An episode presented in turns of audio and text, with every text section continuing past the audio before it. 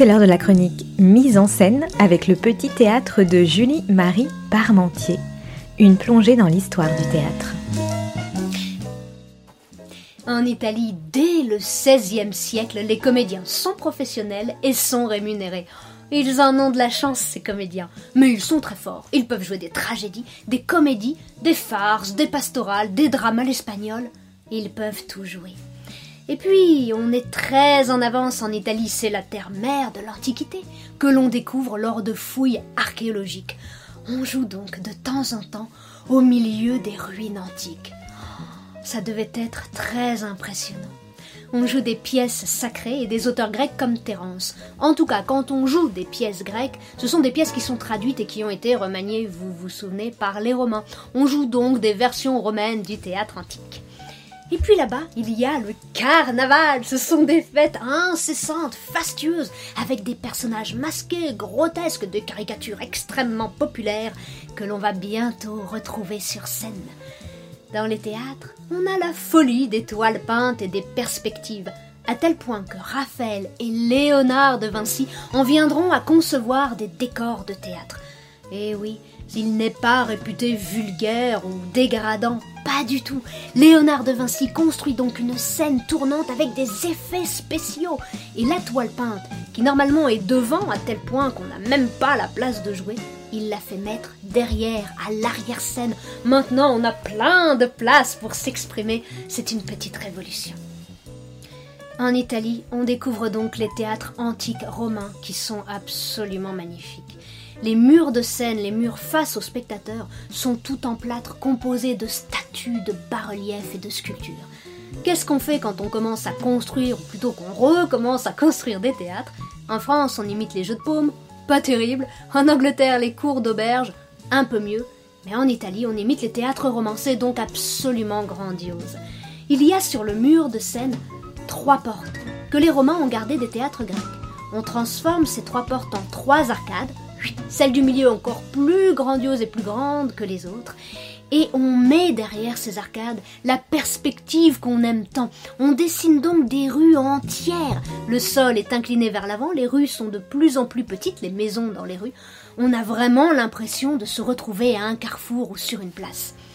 Il y a de nos jours, je ne sais pas combien de temps encore ça va durer, un miracle, un théâtre de ce genre encore debout, qui a résisté aux incendies et aux bombardements de la Seconde Guerre mondiale.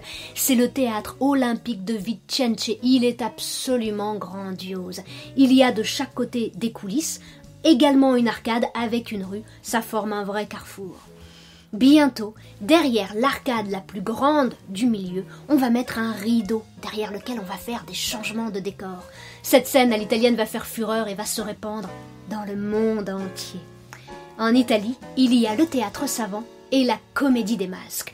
Deux auteurs ressortent principalement de ce théâtre savant, Machiavel et Ruggente. Machiavel né en 1469, il côtoie, ce n'est pas rien, Léonard de Vinci et Michel-Ange. Sa pièce de théâtre La Mandragore est un succès phénoménal. Elle va devenir l'ancêtre de nos comédies de boulevard. Malheureusement en Italie, il y a également la censure et elle va se faire interdire par le pape à Rome. Ruggente, quant à lui, né en 1502, 62 ans avant Shakespeare.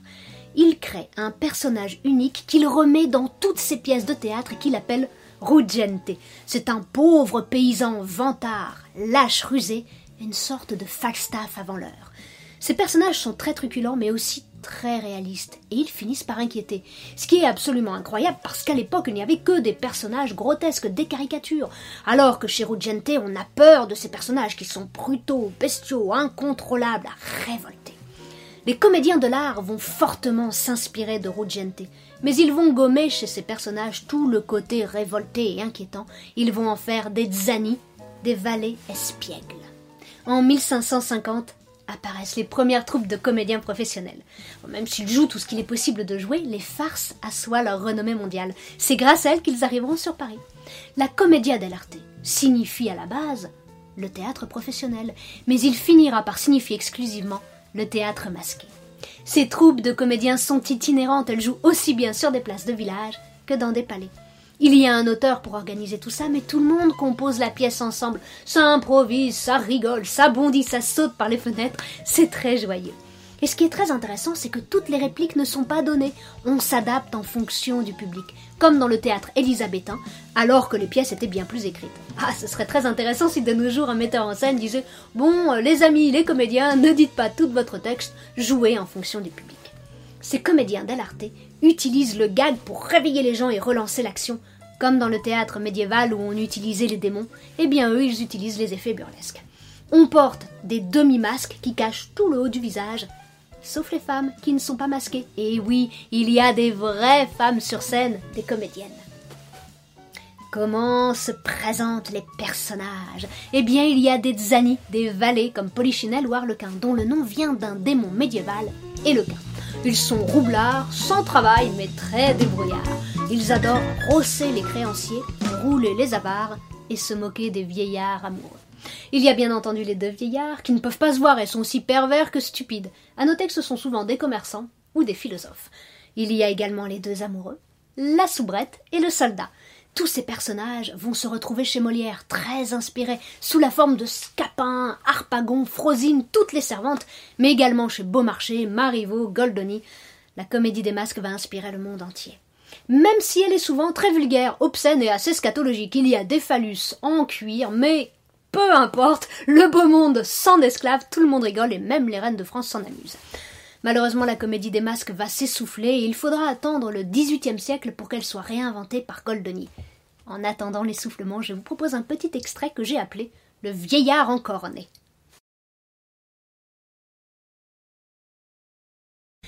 Mon cher mari, en ce matin printanier, à la ville, je m'en vais quérir des denrées.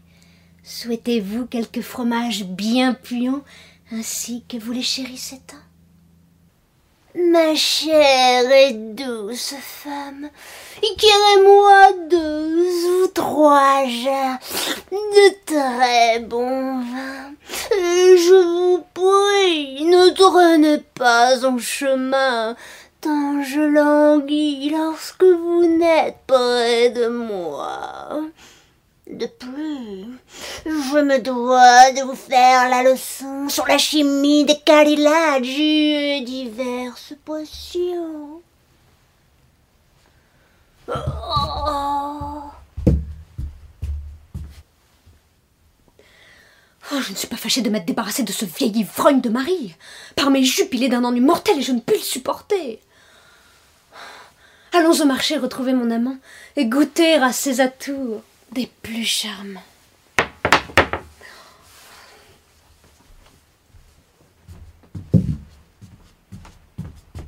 Oh, oh, oh.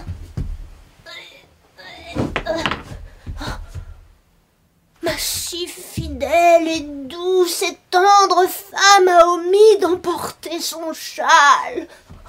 Il vante à vous arracher l'âme. Je cours par peur qu'elle n'attrape mal.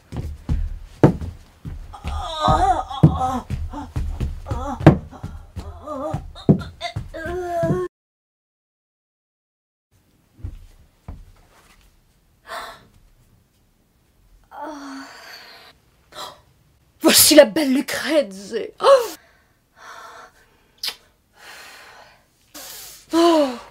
Mon cœur est si épris de ces beautés qu'il est certain que j'en mourrai.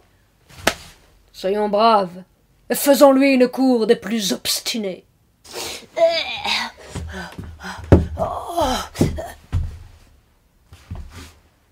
Par ma barbe. Que fait ce drôle de fanfaron À ma femme, il discourt sans aucune façon.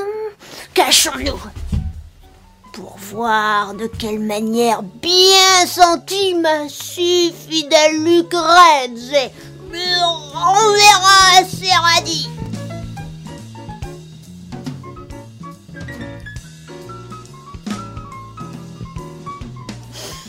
Que ce jour enténébré et maudit, à votre vue merveilleusement s'éclaircit. Souffrez, oui, déesse, ô mille charmes, les tourments d'un amant qui se bâme. Oh, mon si beau et si plaisant Flavio, Oh, fille, ne tournons pas autour du pot. Devant mon balcon, à la onzième heure, soyez. Et la fenêtre de ma chambre, je vous ouvrirai. Oh, oh mamma mia Le diable et tous les saints. Ma femme est une catin. Et je me fais encorner par cette chienne de Lucrèce C'était mise en scène avec le petit théâtre de Julie-Marie Parmentier.